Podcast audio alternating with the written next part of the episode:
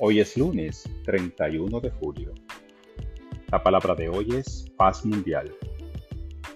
La paz mundial empieza conmigo.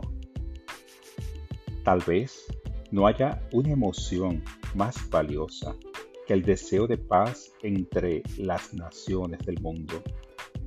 Reconozco que somos uno en Dios y que la imagen divina del Cristo vive en cada ser humano.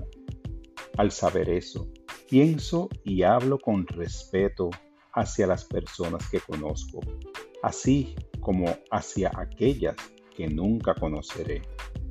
Afirmo la presencia divina en mí.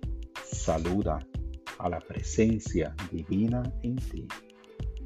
Encuentro maneras de cooperar con personas de otros credos, nacionalidades y culturas cada individuo y cada grupo aporta una perspectiva única que enriquece la comprensión de todos. La luz divina que brilla en cada corazón dispuesto trae ahora la paz a nuestro mundo. Esta palabra fue inspirada en Miquías 4:3. Ellos convertirán sus espadas en arados y sus lanzas en hoces.